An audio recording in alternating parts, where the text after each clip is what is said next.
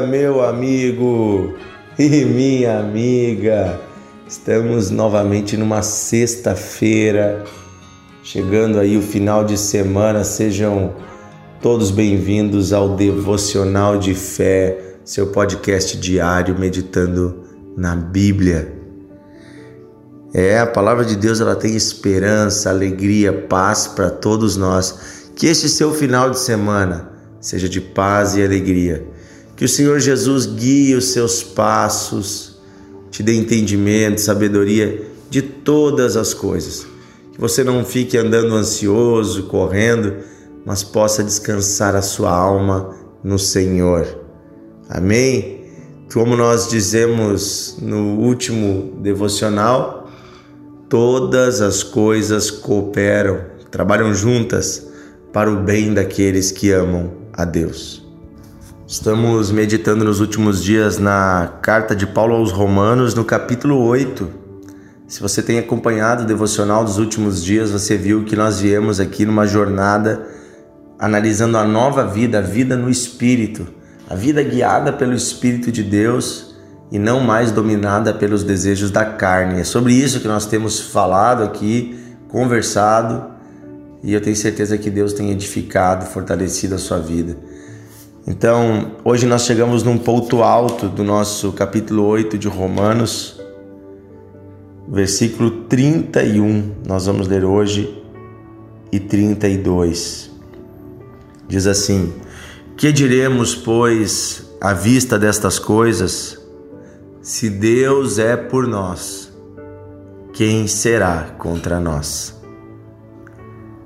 aquele que não poupou o seu próprio filho, mas por todos nós o entregou. Será que não nos dará graciosamente com ele todas as coisas? Aleluia. Vou ler de novo. Que diremos, pois, à vista destas coisas? Se Deus é por nós, quem será contra nós? Aleluia aquele que não poupou seu próprio filho, mas por todos nós o entregou. Será que não nos dará graciosamente com ele todas as coisas? Meu Deus, que afirmação poderosa de Paulo, fortalecendo a nossa fé. Ele não diz, ei, olhe para tudo que Deus já fez. Olhe para tudo que Deus já fez na sua vida. Olhe para a obra redentora de Jesus, para o sacrifício dele da cruz. Olhe para a salvação grandiosa que Deus enviou para nós através de Jesus. Olhe para tudo isso e à vista destas coisas, pense se Deus está do nosso lado, se Deus nos escolheu, se Deus tem cuidado de nós se Deus enviou o Salvador para as nossas almas, quem poderá contra nós? Quem? Quem? Quem poderá nos destruir? Quem poderá nos abalar? Se o Senhor, o próprio Criador do céu e da terra, o Criador do universo, está do nosso lado. Isso não quer dizer que eu e você não vamos passar por dificuldades causadas por pessoas mas quer dizer que esta dificuldade não tem poder para destruir o que de fato importa, que é a nossa alma, o nosso coração. Paulo foi preso pelos judeus e depois confinado numa prisão pelos romanos. Paulo passou muitos anos em prisão, mas ele dizia para todos que ele não era prisioneiro de homens, mas ele era prisioneiro de Cristo. Por que ele dizia que era prisioneiro de Cristo? Porque ele entendia que aquela cadeia era permissão e vontade de Deus na vida dele. Você vai dizer, pastor Dionísio, que loucura, como assim que Deus permitiu que o apóstolo ficasse preso, que Deus queria? Sim. Você vai ver que quando Jesus chama Paulo lá no caminho de Damasco, Jesus já fala que ele iria sofrer pelo evangelho. E não como um castigo, mas para ver o preço para a salvação das almas, para ver o preço. E quando né, Deus, inclusive, pré-anuncia a Paulo que ele precisava ficar preso, Paulo entende que era para a salvação de pessoas que jamais poderiam ser salvas se Paulo não estivesse na cadeia. É dentro da cadeia que ele vai conhecer um homem, né, chamado Onésimo. É interessante essa história. É muito interessante. Onésimo era um escravo, fujão, fugiu e foi preso por ser um escravo fujão. E dentro da cadeia, Paulo ganha ele para Jesus. Você vê Paulo ganhando os carcereiros para Jesus. Mas mais que isso, Jesus disse que precisava que alguém testemunhasse para os governantes. E a prisão de Paulo levou ele a um julgamento público, onde ele teve acesso à mais alta cúpula de Jerusalém, de Israel e de Roma, que era o império que dominava o mundo todo. Paulo pôde anunciar e testemunhar o Salvador para os homens mais poderosos da época. Alguns se converteram e outros foram condenados por não se converter, mas a justiça de Deus foi feita. Qual é a justiça de Deus? Ninguém será condenado injustamente. Então todos precisam saber do Evangelho, todos precisam ter a oportunidade de ser salvos ganhar a oportunidade do perdão dos pecados.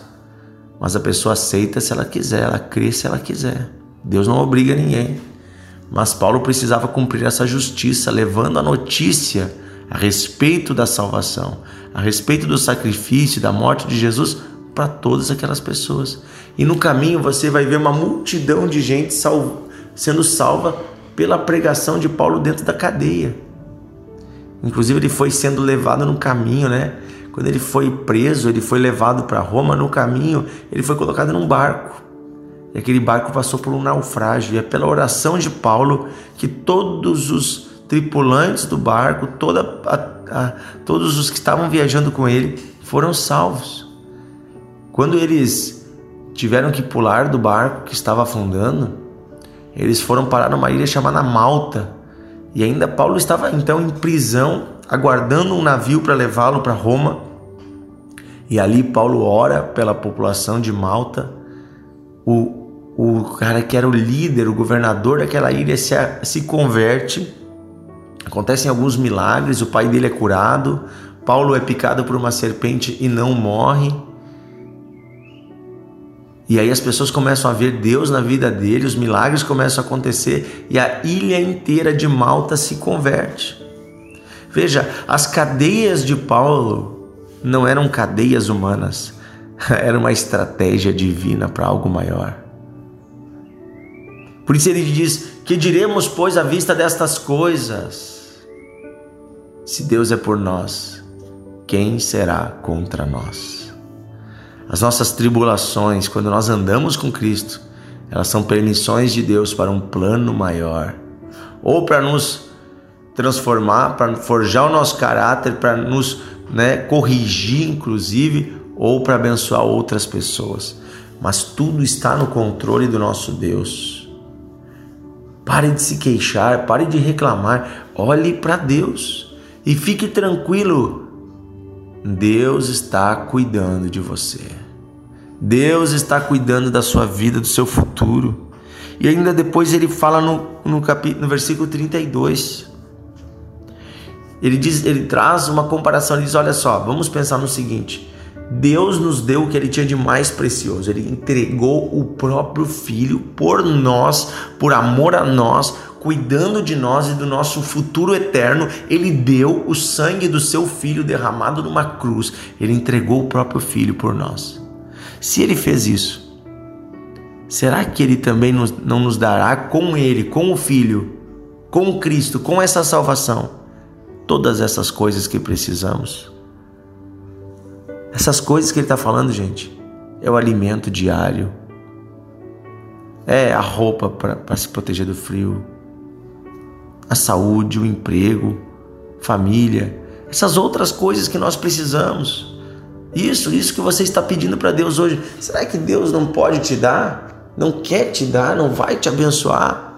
Às vezes nós ficamos tão ansiosos pensando: ah, será que eu vou conseguir sustentar minha família? Será que eu vou conseguir pagar minhas contas? Será que eu vou conseguir dar conta de todos os compromissos que eu tenho? Será que eu vou conseguir passar por mais esse ano, vencer esta enfermidade? Será que eu vou conseguir cuidar dos meus filhos adequadamente? Será que eu vou conseguir sustentar né, o meu casamento? Querido amigo e amiga, estas pequenas coisas. Deus tem cuidado de nós. Deus vai sempre cuidar de nós. Às vezes nós olhamos para olhamos as circunstâncias e esquecemos quem está por trás de tudo, quem está por trás da nossa vida. É maior do que as lutas, é maior do que as dificuldades, é maior do que as trevas. É aquele que é o Criador e é o mesmo que não poupou seu filho, aquele que nos ama, que se importa conosco, que cuida de nós. Ele é Deus poderoso.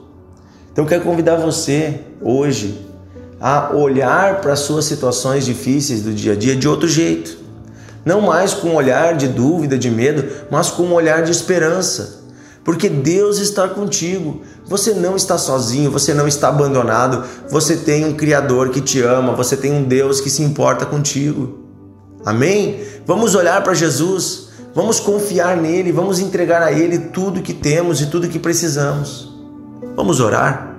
Querido Deus e Pai, obrigado porque o Senhor nos deu o seu filho, porque o Senhor cuidou de nós todos os dias até hoje. Perdoa nossa incredulidade, nossa dúvida, nosso coração medroso, que muitas vezes esquece que temos um Deus que nos ama. Ajuda-nos, Senhor, a lembrar a lembrar que se o Senhor está conosco, nada e nem ninguém poderá nos tocar. Ajuda-nos, Senhor, a lembrar que o Senhor está no controle e que tudo coopera para o bem e que o Senhor vai cuidar de cada detalhe. Ajuda-nos também, Senhor, a em oração colocar diante de Ti cada necessidade. Não queremos ser arrogantes de pensar que podemos resolver por nós mesmos. Eu peço, Senhor, uma sexta-feira abençoada, um final de semana abençoado para cada irmão, para cada irmã, para cada amigo. Que neste final de semana, Senhor, em que as igrejas fazem a Santa Ceia, nós possamos nos reunir na mesa. Que este homem, esta mulher, participe da ceia na sua igreja, coma do pão, tome do cálice, participe, Senhor, da nova vida em Cristo. Que possamos ter comunhão contigo, Deus, todos os dias. Em nome de Jesus. Amém e amém. Aleluia.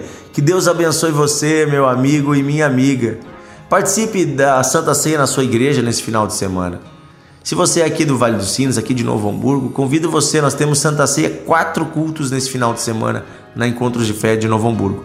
Hoje à tarde às 15 horas, sexta-feira às 15 horas, sexta-feira às 20 horas, sábado 19h30 e domingo 19 horas. Venha participar, não fique em casa Participe, traga sua família, seus amigos. Vamos sentar à mesa e receber da nova vida de Jesus todos os dias. Um grande abraço e até amanhã.